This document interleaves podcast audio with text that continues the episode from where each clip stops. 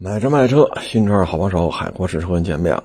今天是周日啊，异常的繁忙。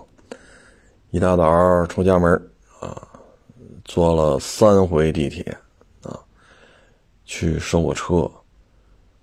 嗯，然后收完车开回亚市。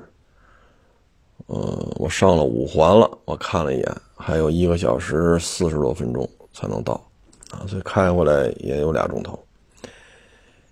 开回来呢，就十二点多了，啊，把车放好了，手续捋一遍，啊，饭还没吃呢，喝口水，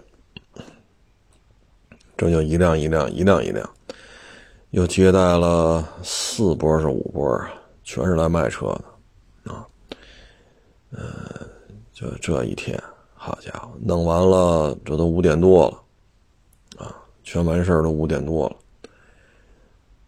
所以今天还不错，气温低，啊，因为下了，呃，一天一宿，礼拜五还得绕半天吧，就是一天半加一晚上，啊，所以北京这气温还行，二十七八度吧。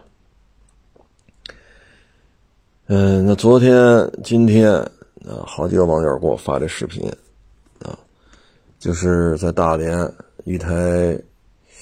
看不太清楚啊，好像是宝马叉三，是烧油的还是烧电的？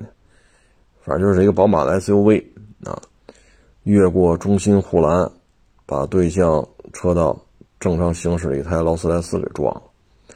撞的呢，劳斯莱斯的气囊全崩了啊！这事儿吧，就有点意思了。这个车呢，宝马是代驾开的。劳斯莱斯呢是人家租的。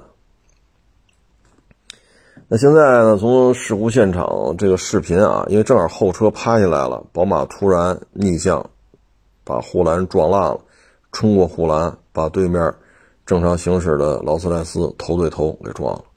这个视频完整的拍下来了啊，所以呢，通过这视频来看啊，劳斯莱斯如果不喝酒、不吸毒。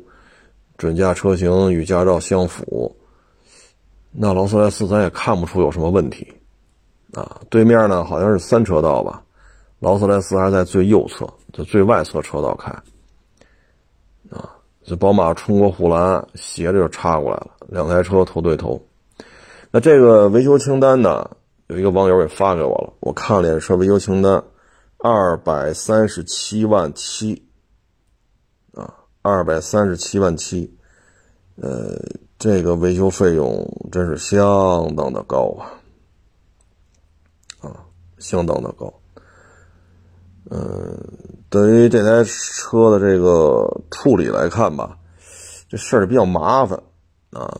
你说这个责任追究的话，说劳斯莱斯这边好办，因为目前就看这视频，劳斯莱斯从视频当中看没有什么违章的。啊，就像刚才说的，如果没有喝酒、没有吸毒，对吧？驾照和这准驾车型相符，他就那个完整的视频，因为后边车后边这车行车记录仪拍下来了，就完整的这个过程看，劳斯莱斯也不像是超速啊，因为劳斯莱斯开的速度也不快。那如果都是宝马车来承担的话，那你说这责任怎么追究呢？宝马，我不管是烧油的、烧电的啊，因为是夜里撞的，没太看清楚。那就是说，烧油、烧电的放一边，这个事故责任如果是宝马来承担的话，你是追究代驾、追究代驾平台，还是追究车主的责任？现在二百三十七万七，这车呢，我看了一下，有说二一年买的，有说二零年买的，反正甭管二零年、二一年，这劳斯，这劳斯算是准新车。啊，因为不是二零年的，就是二一年的，这这算是一准新。那现在人家追究你残值损失，因为这台车，啊，假如说二手车说能卖到五百八，那你咔这么一撞，修理费二百三十七万七，那这车是不是？假如说收车能收到五百八，假如啊，咱们一瞎说，那现在是不是五百都给不了呀？那这车是不是也就是四百出头？那人家肯定追究你贬值损失啊，因为你这一撞导致人对方这台车，对台对方这台车的市场残值出现了巨额的这种亏损啊，因为你维修费用二百三十七万七，你这玩意儿你能说这叫小剐蹭吗？啊，气囊都崩了，你你怎么聊也不能算小剐蹭吧？二百三十七万七，好家伙，你这啊，所以你说这个高昂的损失谁来出？啊，你让代驾出，那他经济条件要特别好，他能干代驾吗？说手里边是吧？什刹海边上俩四合院，啊，还有十好几套房，卡里边五千万现金，他这经济条件，他能去干代驾吗？对吗？或者说家里有个六七套房，没有四合院，就六七套房，呃，爹妈也都有正经的工作，家里。上班不上班的，反正这孩子也不缺吃不缺花，那这种条件呢，他能去干代驾吗？那你的经济条件你负担得起吗？二百三十七万七的修理费，咱们就这么一瞎聊啊，一瞎聊，没有任何法律承诺的意思啊，就是二百三十七万七加贬值损失加法院的诉讼费加律师费，你掏三百五，这代价掏得出来吗？那你掏不出来怎么办呢？那是不是就得顺着线儿，就得找他是职务行为，你就得找代驾平台。代驾平台愿意承担吗？三百五十万。那咱就一瞎说啊，三百五十万没有任何人做这个承诺，我就是一瞎说。二百三十七万七的修理费、贬值损失、律师费、诉讼费，这些全加上三百五，那谁来出？那如果代驾司机说我。承受不了，这是职务行为，不能。我第一我承受不了，第二即使需要我承担，我也不能承担全部，因为是职务行为。他做代驾收这个代驾费，说收八十、收一百、收二百，这代驾费一部分是归他，一部分是要上缴代驾平台的。那代驾平台，你说你没有责任，你从中是要牟利的。那代驾平台说这一单那钱我没要，这一单你没要。往回倒，你的代驾平台往回倒过往一百单，过往一千单，你是否从中抽成了？如果都抽成了，这一单没抽，因为代驾没有结束，车就撞了。然后你说我没抽成，那过去这一百一百单、一千单，你是不是抽成了？抽成你就是那牟利，牟利。现在这么高昂的损失，你代驾平台你说不管就不管了。如果说代驾平台说了，我们资金也有限，我们。能承担，把我司机什么加一块假如说啊一共就出了二百，那那一百五谁出？那只能顺杆爬去找这个车主。那车主呢，属于善意无过错，啊，因为他支付的费用找代驾，他这个自始过自始至终他没有任何过错，他支付了费用，他是善意无过错方。那这一百五你要去追究他，让他的保险去出，这里边只能是调解。你不能说强行要求他走保险去修去，而保险修不过让他个人出钱，你强行这么要求不合适，因为这台宝马的车主属于善意无过错，人家支付了费用，按照约定支付了费用，那你就应该承诺安全的情况下给人从 A 开到 B，啊或者从甲地开到乙地，是吧？那人家善意无过错呀，你让人一下承担一百五十万也不合适。所以这件事情呢，我觉得最终可能就是司机和平台要承担，承担不了了，看看法院或者说律师私下里找这个车主啊，能不能调解一下？不行，走你保险走一部分，只能是这样了。但是呢，宝马的这个修理费谁来出？宝马车撞成这个德行了，那宝马修理费也少不了啊，当然比不了那个二百三十七万七，这这这比不了啊。但是这台宝马也得牵扯修理费啊，撞成这个德行，修理费也是十万起步啊。十万起步的话，这钱由谁出啊？也让人走保险吗？再一个，这宝马咱也看不出来是哪年的车啊，这个这个没有得到相关的资讯。那这个车主是善意无过错呀，你不能说那边让人出，这边也让人出，合适吗？人家宝马车主完全可以追究代驾及代驾平台，要求他们赔偿他的误工费、车辆贬值损失。他是有这个权利的，法院也会支持他的，因为车主是善意无过错。一点过错没有。按照约定，人家支付 支付了费用，那你代驾平台和代驾这个司机就按照约定履行这个双方这个约定的行为，就从 A 地开到 B 地或者甲地开到乙地。所以这个事情呢，二百三十七万七加劳斯莱斯的贬值损失，加律师费，加法院的相关诉讼费用，我估计啊，三百五，只多不少，啊，只多不少。这边呢，还有一个问题是什么呢？就是这台劳斯莱斯，人家是租赁用车，那这个修，假如说五十天，那好。你这台车从撞的这一天，假如九月九号撞的，五十天才修好，那这五十天，这劳斯莱斯，假如说一天五千的话，假如说一天五千块钱，五十天，那你还得掏二十五万营运损失，因为这是一个租赁车，那这二十五万又谁出啊？所以我刚才说了，如果说贬值损失二百三十七万七，律师费、诉讼费全加一个三百五的话，这是下限，不是结束，它是个起点，就包括这台劳斯莱斯的五这个营运损失，这都谁来出？所以呢，这个就看代驾平台有没有相关的保险了。代驾公司出了问题，不能一味的去要求人家走车主的保险。因为人家是善意无过错，所以我们现在通过这件事情，我们应该能够随着新闻媒体的去挖掘、去报道，我们应该能够了解到代驾平台对于这种行为是否单独购买了代驾行为过程当中的车损险。如果购买了，那还好办，啊，那还好办。如果类似的险种没有，那这事儿真就大了，三四百万吧。这一把捋下来没三四百万，这事儿摆不平。人家对方肯定会追究你这台，我不管是二零年上牌的，二一年上牌的，肯定会追究你这台劳斯莱斯的贬值损失。这是必须要追追究的，啊，所以这档子事儿没个三四百万，我个人认为摆不平。原来呢，我们这儿一个小伙计还要下班去那什么去，下班还要去。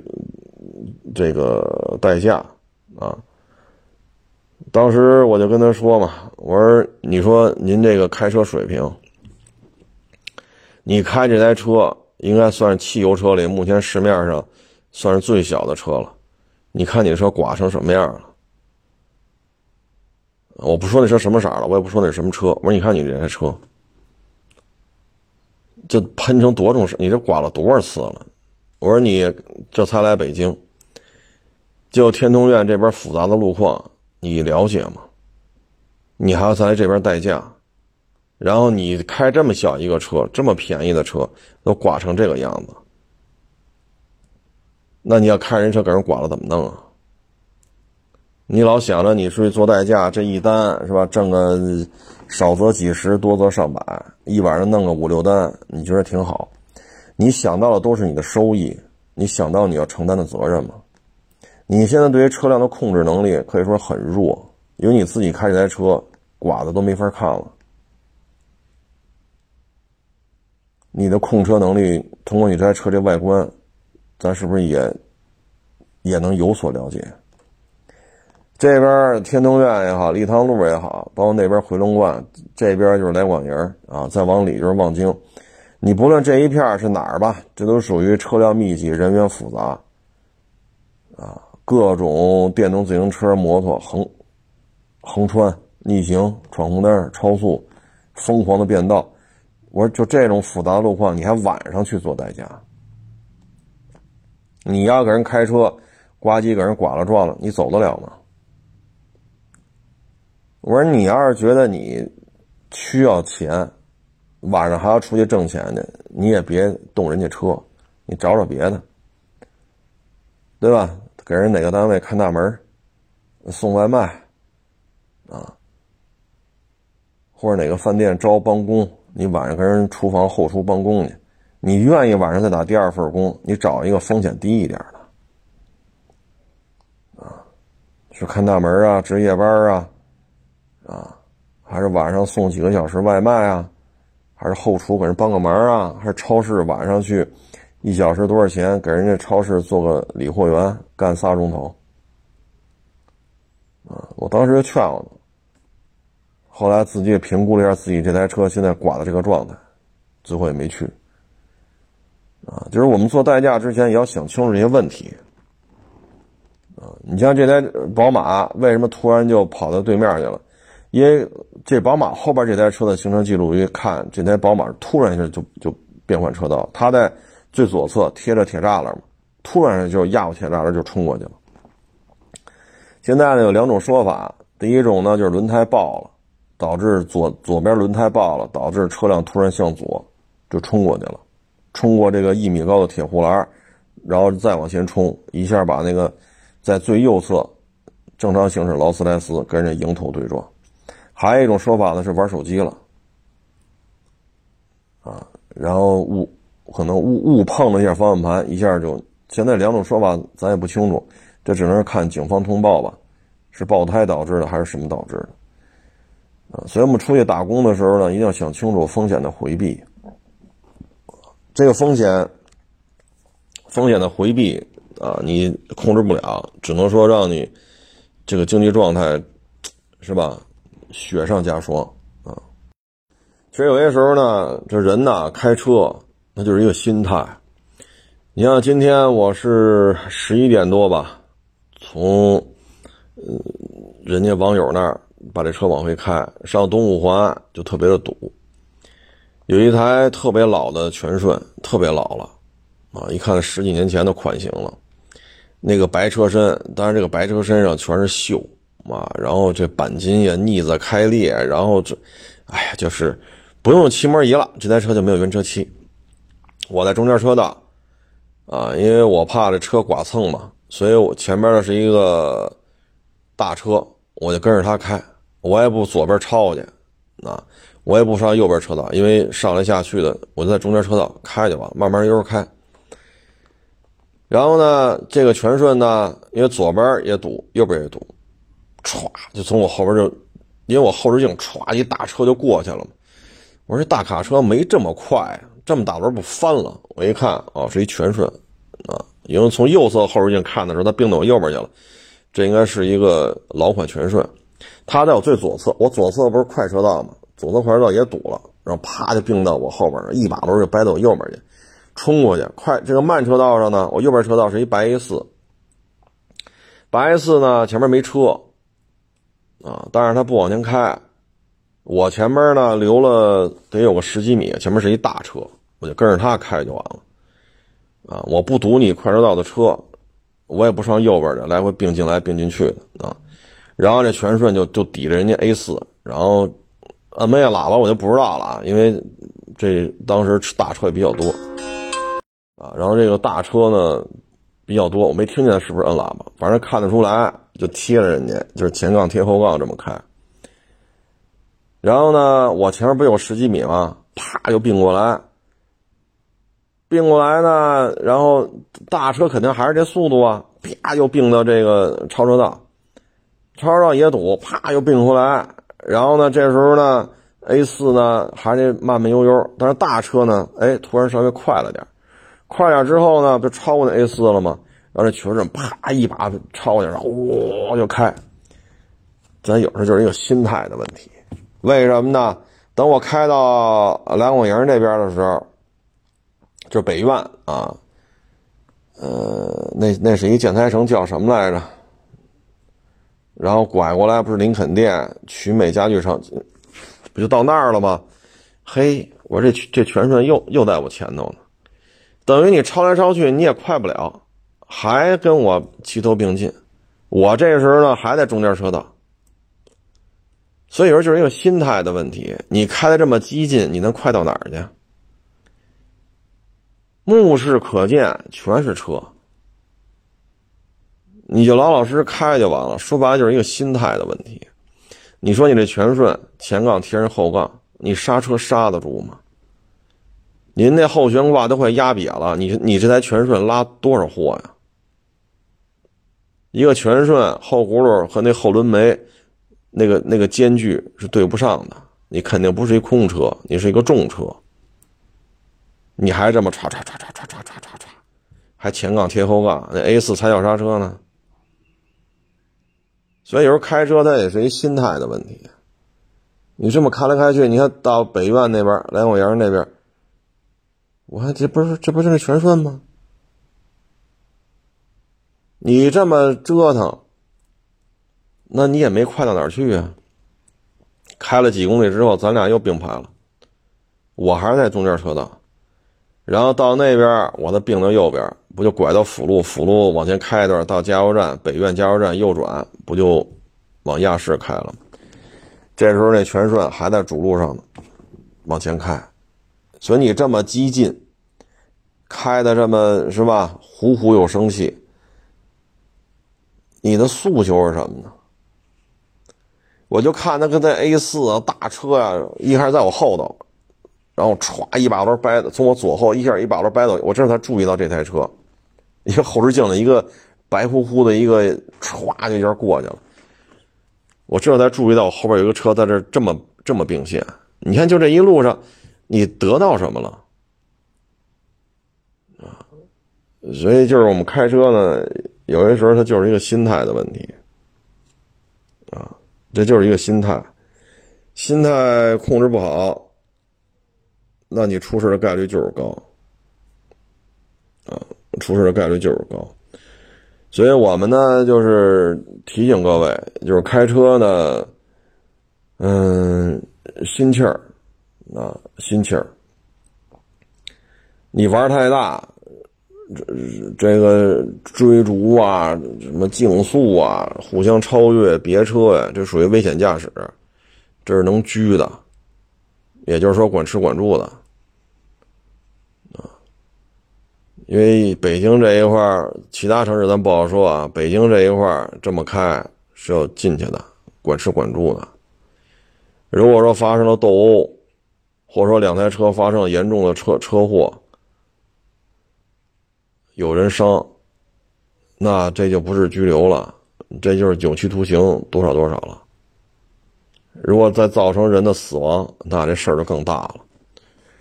所以开车呢，就是一心态。既然说你目视可见，因为东五环它有起伏的嘛，一会儿上坡，一会儿下坡，你目视可见，前面所有的车道的车都堵满了，就没有必要这么折腾了。那心态控制不好，那这事儿就会找上门来，啊，嗯。反正干这个的，你看这开，你就能猜出来。开全顺这个绝对是一个半大小子，半大小子，啊，但凡岁数大点他也不会这么较劲。你拉这么多货，啊，你你这么开不累吗？是不是？你说你就跟着在一条车道就这么开就完了，啊，带瓶水，渴了就喝一口。开着小空调，要觉得不不热呢，就不开，啊，调个音乐啊，听着音乐，喝口水，就慢慢开就完了。你何必呢？你自己要这么开几十公里，在五环上，自己这个体力消耗不大吗？而且你这么开呢，风险系数也很高，啊，所以我们也提醒各位吧，就是。无论你是自行车、电动自行车、摩托车、汽车、大车、小车，便宜的、贵的，一定要调整好自己的心态啊！没有必要这个样子。那昨天呢，一网友给我推了一视频，我一看，也是一个卖摩托车的，呃，手里边说也得有小二百辆车吧，然后说了不收了，卖完再说吧。什么车我都不收了，因为展厅里车几乎都在赔。你要二百辆车，一辆车赔一千，那您这个二十万没了。你要一辆车赔两千，四十万没了。你要二百辆车，一辆车赔三千，唉，六十万没了。他现在已经是扛不住了，所以就是什么车都不收，只卖。能卖多少卖多少，没有办法，啊。所以现在不好干呐。你看杜卡迪大魔鬼十万出头，啊，就有网友说他上个月把开了三年还是两年的大魔鬼给卖了，十一万八。当时他说自己也是够大韭菜一个，真他妈缺心眼，为什么买这个？结果卖完了，今儿一看，好家伙，新车才十万零几千，瞬间觉得自己特别的聪明。啊所以现在这种车的降价呀，说杜卡迪大魔鬼，这算五折吗？这车反正原来一直二十小，啊，一直二十小几，现在十万零几千。你说五折，好像都不太严谨，五折都没拦住，啊，所以有些车行不收车了。他那意思呢，务必在他们当地封车，冬季封车之前。也把这库存清了，但是太难了。二百辆摩托，你说清就清了啊？二百辆摩托，你要一台赔个三四千、六七十万、七八十万就没了，那就意味着今年白干，甚至于你连去年挣的钱也要搭进来，那你明年还干吗？所以现在做这种实业呀，确实太累了。太累了，但是还不错。摩托车最起码不像汽车，还有这么多管控。呃，摩托车的这种经营啊、管控啊，好像没有汽车多。但是这种形式谁敢介入呢？这个损失是不是有点多？啊，这轻易可介入不了。呃，前两天我不是说那个开网约车嘛？你买纯电的，你要承担一个车辆贬值损失。正好呢，看了一个，也是车主卖车，四年跑了二十万，四年啊，跑了二十万，就没怎么跑。因为跑网约车的话，四年二十万，一年才跑五万，这确实跑网约车很少有跑这么少的，一个月才四千多公里。那像他这车呢，二十二万买的，跑了二十万公里，四年车龄，现在给多少呢？四万块钱。四万块钱，啊，当然了，这个是是怎么卖怎么弄，咱就不太清楚。反正自己说的，就卖四万，那等于二十二万的车，四年卖四万，那赔了多少？赔了十八万，赔了十八万，你得除以四年，每年要赔四万五，一个月要赔三千多，将近四千，啊，但是你一年才跑四万五万公里，你也挣不回多少钱了呀？你要一个月光这车辆贬值就要摊三千大，那你一个月才跑四千公里，你四千公里的运营你能拉多少钱？你一个月跑一个电动车跑跑四千公里，你跑远车你能拉多少钱？但是你车贬值损失一个月就合三千多，因为十八年啊十八万的亏损除以四，一年就四万五千块。四万五千块除以十二个月，那一个月不就是三千三千三千大吗？那你二十万公里除以四年，每年五万，每个月就四千多点四千多点的运营里程，你能拉多少钱？你挣这钱和你车辆贬值损失，你算算，你还你还盈利吗？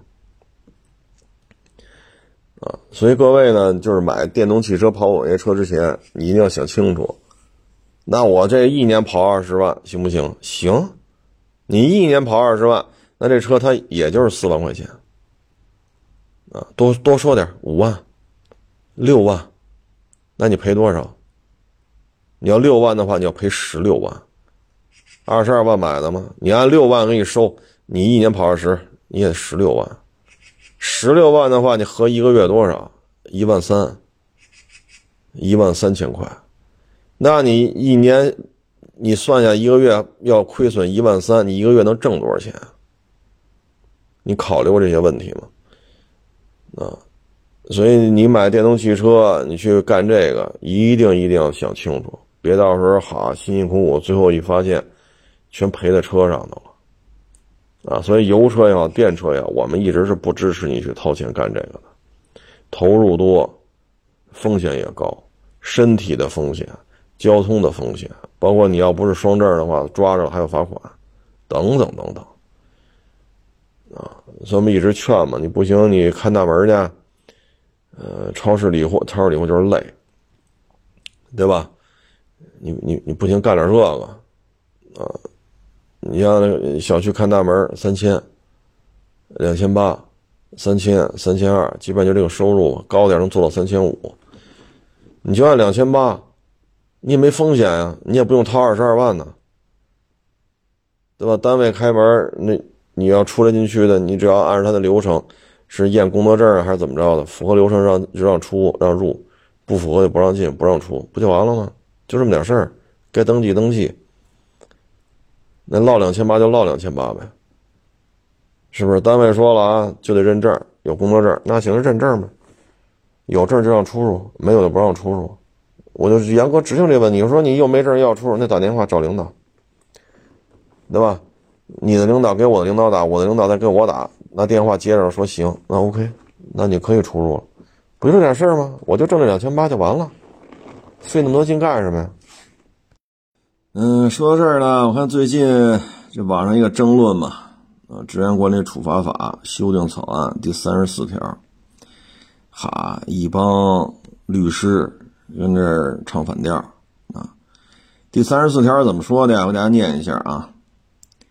在公共场所从事有损纪念英雄烈士环境氛围的活动，在公共场所啊或强制他人在公共场所穿着佩戴有损中华民族精神、伤害中华民族感情的服饰标志的；第三，制作、传播、宣扬、散布有损中华民族精神啊、伤害中华民族感情的物品或言论的。啊，第四，亵渎、否定英雄啊、烈士啊这些事迹和精神，宣扬、美化侵略、呃战侵略啊战争行为的，啊，呃，包括诽谤、侮辱啊或其他方式侵害英雄烈士姓名、肖像、名誉、荣誉，损坏社会公共利益的，呃，五日以上十日以下拘留。啊，并且要处以罚款，情节严重的十日以上十五日以下罚款。这一帮律师，哎呦，这就不行喽，这个那个那个这个，要我说呢，这就是矫情啊，这就是矫情啊。所以有时候觉得，嗯，为什么就有些案子的判啊，判完之后都觉得不可思议？就跟这帮人这个现在的思维方式有关系，啊，站在中华人民共和国的土地上，不去维华，不去维护中华人民共和国的民族精神，整天就，要我说就是他妈的较劲来的，学他妈什么了？整天就找例子，你给我细化，我在烈士陵园打喷嚏算不算寻衅滋事？我在烈士陵园，人家给我说事我乐了一下，算不算寻？整个他妈就是一帮较劲的，啊，真的是，除了抬杠就是较劲。他维护的是什么？维护的就是知识。就像之前前日的死在饿死在日本的那个大象什么什么组织的，啊，他这些同事有回什么针的这个运作啊。学的，你看武汉大学新闻系研究生，学知识了吗？学知识了，学做人了吗？在国内骗这个骗那个，撸了一帮撸了一堆钱，好跑日本去了，跑日本又找不着工作，觉得自己反华是吧？在日本我不得做人上人吗？那你妈你怎么不看看他妈三几年四几年那些当汉奸的，有几个日本人带回日本了？有几个日本人把他们这帮汉奸带回日本了？有的带回去做他妈的治病的实验品了，有的带回去做药品的实验品，都什么下场？你包括这些，这好家伙，我在你你凭什么说寻衅滋事？我要在烈士陵园打一喷嚏，你拘留我，整天就是这个啊！除了在这儿磨牙，能干点啥？能干点啥？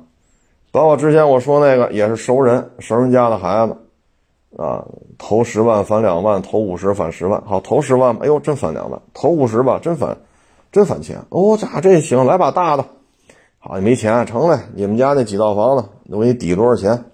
然后你看，正好找一个能够拿房子抵押钱的，你看你把钱，你把房给他，他把钱给我，然后我要给你高额返息，你看多好，傻不愣登的就签了。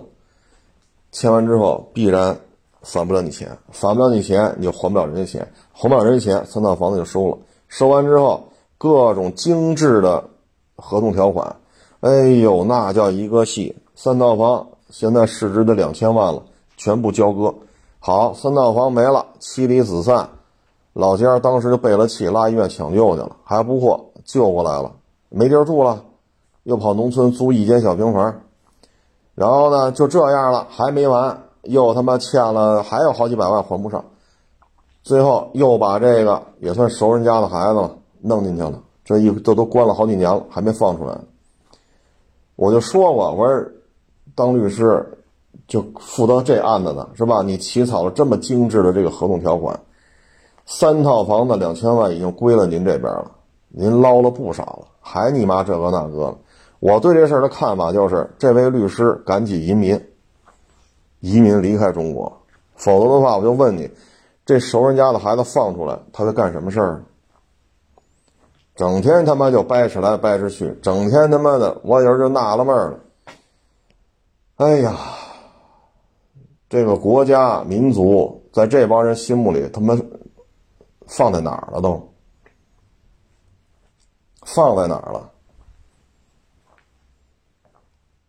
像这他妈的什么 七月七号啊，九一八呀，好穿着日本和服飞上马路上溜达去，这种行为怎么处理啊？伤害中华中国人民感情，伤害中华民中华民族的，不该抓吗？整天就是抬杠，整天就这个啊！过去你说没这么复杂。对吧？说谁家半大小子，好穿个日本鬼子那军服跑街上闹去，那那旁边大人过来上去给他大嘴巴，再也不敢了。你现在呢？啊，所以你通过这事儿能看出来，你通过这事能看出来，那这帮人我操，吃着吃着共产党这碗饭，在中国这片土地上是吧，挣了钱。要名得名，要利得利，把这点法律玩弄于股掌，这个那个那个这个，这你妈到底什么是正义的？什么是挣钱的？挣钱远高于正义，不就这么不就这种玩法玩大了吗？现在连鸡巴伤害中华人民感情的、伤伤害中华民族精神的服装言论，都要该抓抓，该判判，这就不行。哎呦我去，你这是这。我操，啥意思啊？这是，是不是您平时什么七月七号啊，什么是吧？九幺八呀，是不是你们老穿着日本和服出去溜达呀？是不是就平时好这个呀？就这么一帮人，啊，就这么一帮人。你包括那洋品牌啊，那卖那个电动汽车，撞死多少人了？没有一个能搞赢的，动不动就五百万，这事儿不是从他们家起来的吗？凡是出了事儿了，就两个结果：第一，你不会开；第二，你想不开。你就是两点，没有第三种结论。公布所有的数据都是对你不利的。你看，请的这帮诉讼团队，个个都是中国人，九八五二幺幺名校毕业，研究生、博士，好家伙，律师。什么是正义的呀？能让你挣着钱的就是正义的，阻碍你挣钱的都他妈是错误的。有时候不自己不过脑子想想吗？怎么死这么多人，全是他妈的开车的人问题？你不会开，你想不开，就这俩，没有第三种原因。车永远是对的，公开的数据全是对你不利的，是都这样吗？就这事儿还要怎么怎么着？还要呃，哎呀，呵 呵有人就觉得这你妈要跟他妈的美国鬼子干起来了，或者跟日本鬼子干起来了，这帮人站哪边啊？这波人站哪边？是不是又得妖魔化什么董存瑞，是吧？又得妖魔化什么杨子荣啊？包括现在妖魔化吴京啊？包括现在造神嘛？最近这三年突然起了一特别有名的北京的一个法学的大教授、大专家，是吧？天天在那侃侃而谈。你看这位爷，某从事非法讨债、高息讨债，这个那个。人当地本来是要那边要求判无期，最后咱们这位，我不说姓什么了啊，细高个，三四十岁，好家伙，最后呢，无期变十五，十五最后变几年？尊敬的是什么呀？尊敬的是自己怎么通过这些东西挣着钱，能扬名尊重的不是什么叫正义，包括那劳荣枝，到现在判不了。多好，对吧？这显得自己多好啊！哎，你说你说说什么好啊？你说说什么好？包括原来十年二有二十年前了吧？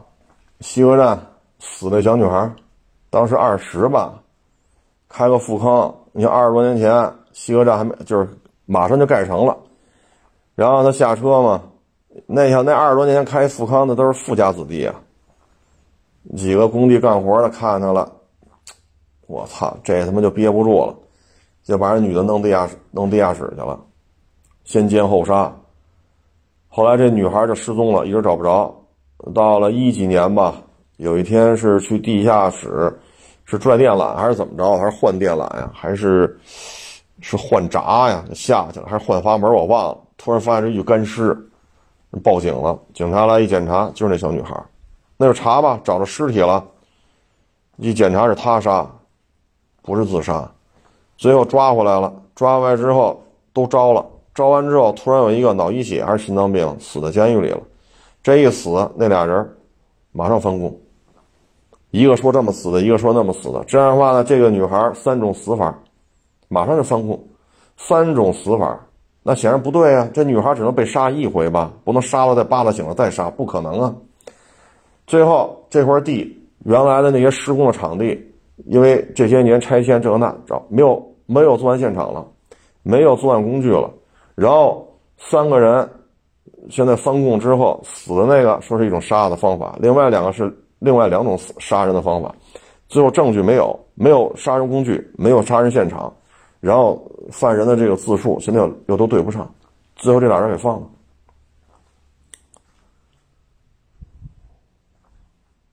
这是民主吗？小女孩在天之灵会怎样啊？啊，小女孩在天之灵会怎样？所以你看，现在就就就这点事儿，烈士陵园有辱这种英雄烈士的。啊，这这种行为该抓抓，有什么问题吗？跑这较劲来，打喷嚏抓我吗？放个屁你抓我？您他妈上学学什么了？学做人了吗？就学了一堆知识，对吧？那上怎么说，我怎么背？各种条款我背下来，这个法那个法背完之后，居然提这种问题，你说这个说什么好？啊，说什么好？哎，就这事儿还能出来较劲呢？啊，跑这儿诋毁董存瑞来，跑这儿诋毁杨子荣来，不该抓吗？包括那之前那个脱口秀那个诋毁解放军，不该抓吗？抓了就应该。所以你说这些人，我就，唉，寒窗苦读，十八岁考进大学啊，这个那个本呀硕呀，考律师执照，这一弄十年八年，最后就这事儿，就这帮就这个群体反弹特别大啊！你说没文化吗？那肯定有文化。你说有文化吗？他只是书本上的知识背到脑子里了，但是做人没学。包括那个武汉大学新闻系的女的跑日本活活饿死了，反华反华反中反中反到最后反的他妈连口饭都吃不上，天天在发那推特，哎呀，谁能给我一一碗什么呃冬瓜肉馅汤啊？谁能给我弄个什么馅饼？最后活活饿死了。然后这帮人等他死了就开始说他是厌食症，他不是饿死的。那你妈厌食症还天天发推特呢？谁给我个面包？谁给我个馅饼？谁给我要冬瓜南什么冬瓜肉丸汤？这是他妈厌食症啊！这他妈厌食症，他他不应该这德行啊！所以你说各位，对吧？你说说什么好啊？包括之前我说我愿意看那些打日本鬼子的片子，给我推荐。美国打日本人，说这才叫抗日战争，巴拉巴巴拉巴还写好几百字儿，哎，这合着咱们国家就没就没抗过日呗，是吧？咱们国家就没跟日本鬼子掰过手腕呗？我能这么理解吗？嗯，哎，说什么好呢？包括有些片儿拍出来，操！这个欣赏的问题，啊，包括瞧不起吴京，啊，吴京这片子拍的怎么样？不论是抗美援朝的，还是在非洲的，不论拍摄手法啊，这种镜头的运用、台词、剧本，就从这些片子开始就开始诋毁吴京，因为什么呀？说白了就是骨子当中，你不是精日就是精美。啊，因为颠覆，说大漂亮国那个不有颠覆颠覆他国政权系嘛？有这么一个学科，啊，本科、硕士什么的。那首先就让你年轻一代质疑自己国家的独立的或者解放的这个历史，啊，所以你看，全是这些精英跑出来，啊，不许侮辱，不许诽谤。啊，这些我们的英雄啊、烈士啊，不论是肖像权、姓名权，还是他们的这些事迹，包括去烈士陵园，不允许这个那个的。你说你反对他干什么？就这就就这么一帮人矫情，要我说就是矫情。包括微博上也是，好家伙，对这国家这不满那不满。这国家肯定是有有他做的不到的地方。十四亿人嘛，什么事都让你满意喽？做不到，总得出点这差的那差的。但是大差不差，基本面发展发展到今天，这就不容易了，这就不容易了。看不见好，全是他妈坏。那你那儿走啊？拍拍屁股走人啊？哪民主哪自由，你去哪儿啊？又他妈不去，就在这吃香的喝辣的。名利双收，吃吃完饭骂厨子，就这么一帮人。那看完之后，我他妈也挺挺纳闷的。你们跟他妈这些开国的这些英雄啊、烈士啊，几个意思呀？颠覆他国政权戏里边的教案就有这么一条啊，让年轻一代质疑、否定、妖魔化自己国家的解放史或者自己国家的独立史，这些相关的人物全部妖魔化。全部否定，这就让年轻一代忘了自己的根儿啊！那你们这种行为跟那个行为好像很贴切，好像很贴切，呃，在我看来这就是矫情。我看不出你们有多高的文化，我只能说你知识背的挺多，我也只能说到这儿了。你爱听不爱听的，反正我觉得我我看了好几篇，全是这帮人写的。我还第一次发现这么多中国人对于中国抗日战争、解放战争，包括抗美援朝啊、打阿三呀、啊，包括当年这个对越反击战呀，啊，这些英雄啊，这些烈士啊，各种否定。我第一次发现这么多有文化的人站出来要干这事儿，啊，看来是学学历高了之后，也是我们这法律圈呢，基本上照着欧美系那边有很多借鉴，那边先进我们才学，所以学完之后觉得那边什么都先进，潜移默化告诉你。对吧？你包括那个死在日本前两天饿死那女的，你说学历低吗？放在今儿也得四十岁了吧？十几年前、二十年前，新闻系研究生不愁吃喝，在国内只要自己别惹事儿，但凡勤快点车房应该都有了。那二十年前就业环境跟现在一样吗？奥运会还没开呢，那会儿是不是年轻、勤快点笔头子利索点写点好文章？奥运会啊，什么这几件大事啪，你表现好点那肯定就不说怎么着吧，最起码吃喝不愁吧，这可好，活活饿死了，然后爹妈收尸去，爹妈说不管，爱死哪死哪吧，丢人现眼的东西。啊，所以有时候我就我就琢磨啊，就是学的是知识，学的还是一个综合的一个状态，这个综合的状态，包括对自己民族、对自己国家是怎么看。啊包括某也是短视频平台上一个一个大律师，那会儿核酸什么天天唱，唱了一年多反调，最后一放开，这高兴，终于自由了，终于民主了。后来底下我看了一段啊，每天都有人上底下留言去，你不得好死，为什么呀？人家里有人死了，就去年底。就那律师那个短视频里，每天都有人去，你不得好死。我一看人家点进一看，人家里人又去世了，这也是个大律师，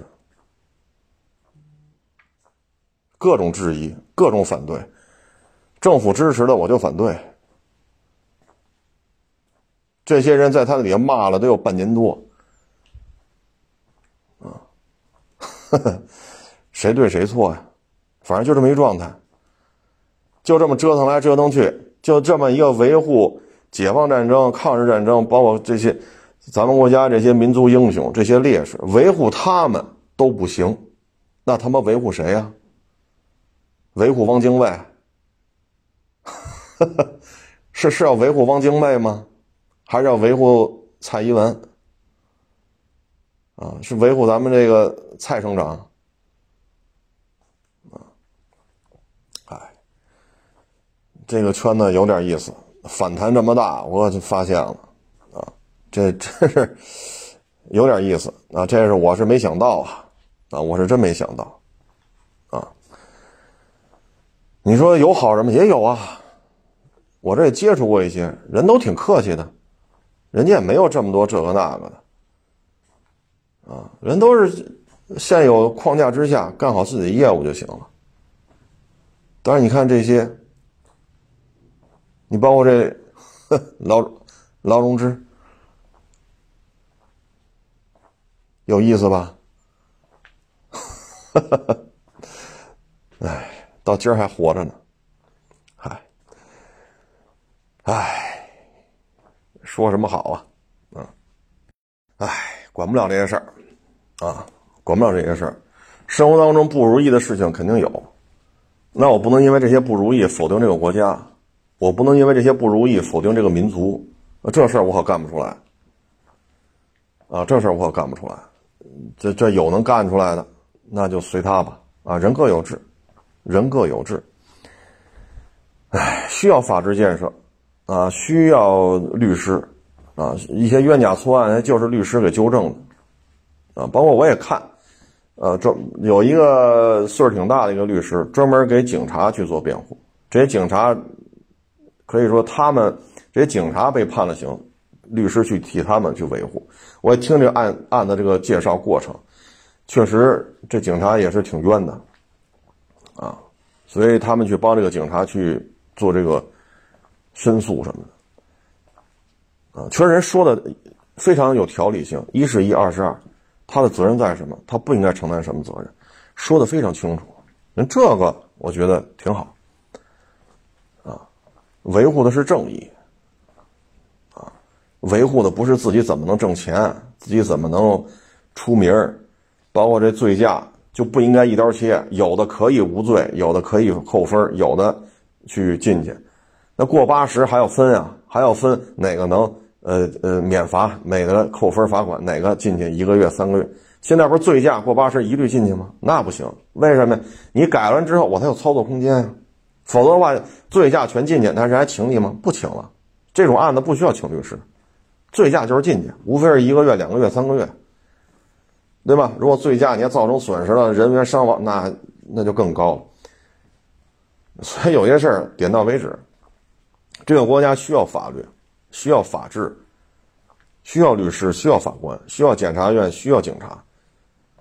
但是就不允许亵渎，不允许诋毁、诽谤国家的这些民族英雄、这些烈士。这话没毛病，他妈抬杠！我放屁你抓我呀，打嗝你你抓我呀，我他妈犯法了吗？你们这样会我让多少人无辜的人进监狱？有他妈多少人跟这几几位九八五二幺幺毕业的似的，非跑烈士陵园打嗝放屁去？真是他妈矫情啊！哎，不说这个。我相信这个圈子里绝大多数都是好人，我相信这个圈子里绝大多数人是为了维护正义，然后再说去接这个案子，不接这个案子，我相信是这样的啊。嗯，然后还网友给我发微信说，二手车行不卖车了，改直播带货了。嗨，很简单，车越大降的幅度越高。你坐的车越大，单价越高，你这一降价，你赔的越多。你不车多吗？一百台车，一台车赔五万，赔多少？赔多少？一台大 S，对吧？原那个农民大眼的时候收的，那会儿都没什么优惠。等你收过来了，小鼻子小眼上了，然后小鼻子小眼迅速的就有优惠了。那得，你这车原价。新车原价你收到二手，你收完之后新车改优惠，因为小鼻子小眼儿绷不住这价了，库嚓一台车赔十几个，很正常。准新大 S 那会儿交接的时候，凡是收农民大眼的，转过头来马上就上小鼻子小眼的，那赔的厉害，一台车赔个十几万很正常。G 六三一台赔五六十太正常了。那您不是车多吗？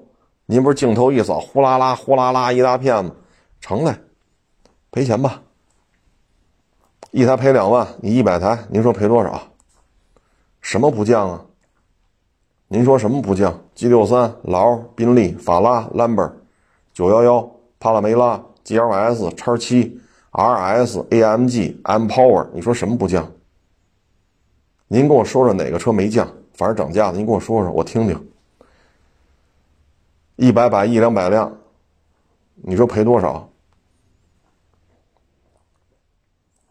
至于说内部的一些什么这事儿那事儿，我就不在这说了，因为都不容易，点到为止。那你只能，反正有流量，那干点别的呗。这也这也不是什么错事儿，也不丢人，得活下去啊。你得交房租啊，这么多员工指着你呢。你这散摊子，这三五十个伙计，七八十个伙计，有的大车行上百个伙计，那这些就是上百个家庭啊。这就是就责任感的问题了。你说怎么办？你说怎么办？包括之前咱说那个年轻的小律师，九二年的小女孩，偷了十八个盒饭，一千八百块钱啊，偷了三十个盒饭，一千八百块钱，最后总算抓着他了，判了几个月有期徒刑，判五判五还五，为什么呀？我侧面了解了一下，就是因为没有案源，律所呢现在又是这种这种合作合作制度，一个月就挣个几百块钱。房租都不够，你作为律师来讲，你还得化妆吧？你得精致的妆容，得得体的职业装吧？你这些东西没办法，你不能跟我似的穿的破破烂烂。人小女孩能跟我们这似的吗？入不敷出，最后偷盒饭，那你怎么办？你你你说你雇了五十个人，雇了一百个人，五十个家庭，一百个家庭，这说是一个责任感的问题。这就是责任感的问题，哎，所以可耻吗？不可耻可乐吗？不可乐。丢人吗？我觉得不丢人，能活下就行。最起码自己能维持，自己店里这伙计就有一份收入，一个手伙计有一份收入，这一个家庭就相对就会稳定一些。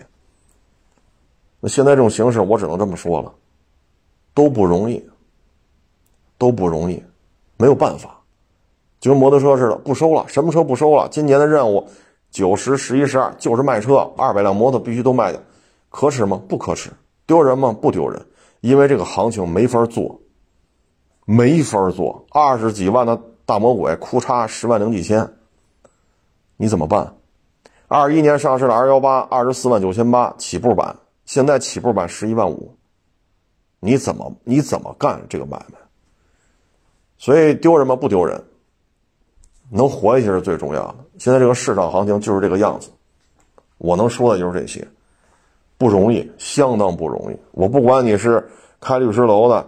你是这个开宠物商店的，你是开二手车行的，是开什么这个洗车行、洗衣行的，是吧？开饭馆的，相当不容易！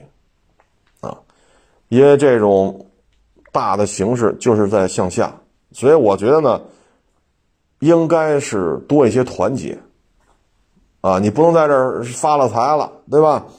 您这个名儿利都有了，然后天天就吃了吃完饭骂厨子，这种行为我是不认可的。他总有你不合适的地方。十四亿人，谁谁谁都合适，可能吗？但是我们觉得还是从长计议。你得看看地铁修成什么样。就北京为例，地铁已经很方便了。谁修的？现在十五亿一公里的造价。我前天刚跟地铁的网友聊，现在北京修地铁一公里十五亿。你坐一次地铁几块钱？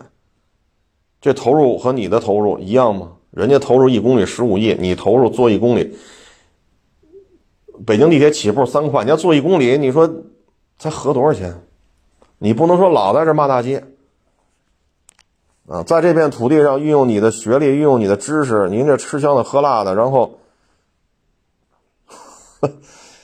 反正我是支持啊！这个诋毁、侮辱、诽谤咱们国家的这些。英雄啊，烈士，我这觉得就不应该这么干，啊，包括在人家烈士陵园从事一些不恰当的活动，就该抓，没有什么不对的，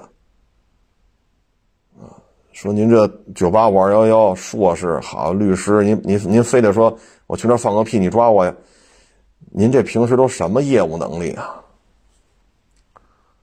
什么业务能力啊？啊，嗨，管不了啊。管不了，律师圈里有很多也是好人，有好人，但是有的呢，你比如说有些为了名儿为了利，天天拍小视频，什么案子都接。人是术业有专攻的，对吧？你给我弄一些什么六米长的箱货，我也搞不明白。我做二手车呀，但是这个我我我不熟啊，咱不嫌寒碜啊，你弄一个六米长箱货。弄一个二十吨的这个呃解放的大拖大大拖车来，这我也整不明白，我也只能挨个问这玩意儿多少钱呢？反正收回来了也是晕头转向收，赔了我也就认赔，挣了也是稀里糊涂就挣了。你业务覆盖不了这么多，你弄个二十吨大拖头来我也搞不明白，你弄个六米长箱货来这我也整不明白。但是该收收，只能是晕头转向的收，这业务确实不熟，我就这么公开说，我不觉得丢人。但你不能什么呢？咔咔咔咔，那个，嗨，反正底下雇的年轻人也多嘛，啊，很多年轻的律师呢聊也是不教，什么都不教，你就跑这打杂了就完了。现在这个风气就是这样，不愿意教你，案源怎么来的也懒得也懒得搭理你，你能干的全是些琐碎的工作，所以这个行业，嗨。还是那句话，好人还是多，啊，这个行业还是好人还是多，更多的人是第一先考虑到是要维护正义，第二考虑的还是自己的金钱利益。我相信这是百分之九十九的律师都是这样，我坚信这一点。到今天经济能发展到今天，也离不开律师这个圈这个圈层所付出的心血，啊，这一点我认为也是不能质疑、不能诽谤的，对吧？啊。唉，反正困境嘛，是吧？一下滑，下降通道，这个那个，你看各种，哎，反正不同的声音都有啊。但是我个人还是支持在烈士陵园，包括对于咱们国家的民族英雄烈士，还要保持着一颗敬畏之心啊，要足够的尊敬。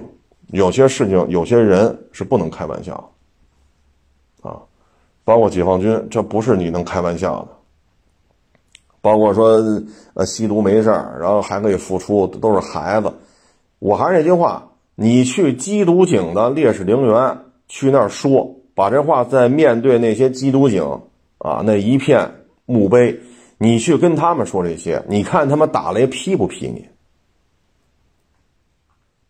好不好？去缉毒警那儿的烈士陵园，你在这儿在那儿把你这话你再说一遍，你看打雷劈不劈你？行不行？不要在这儿蛋逼，拿着个键盘哇啦哇哇啦哇，什么吸毒的都是孩子，给个出路吧，给个机会吧，社会要前进，我们要宽容。那你去那儿说去，你对那些死了的缉毒警说一遍。哎，这个经销商啊，现在从汽车圈吧，跟各位做一个分享，整个汽车行业的利润率下降了百分之三十，就是新车啊。现在盈利的经销商呢，大致是百分之十五，百分之七十到八十的都没有进入盈利圈。这其中呢，一百家经销商当中，十五家盈利，三十家持平，剩下的超过百分之五十都是亏损。这是现在，然后这种形势呢还继续在扩大，啊，所以明年的形势呢依然不乐观。嗯，只能说扛着吧，啊，扛着吧。呃，还是那句话，这个经济形势好与不好，对这些民族英雄，对这些烈士，我们还是怀着一颗敬畏之心。呃，至于说要解除醉驾入刑啊，支持吸毒的付出接着干，这咱反正咱是管不了，人在做天在看啊。反正下雨天少出门呗啊。谢谢大家支持，谢谢捧场，欢迎关注新浪微博海阔试车手。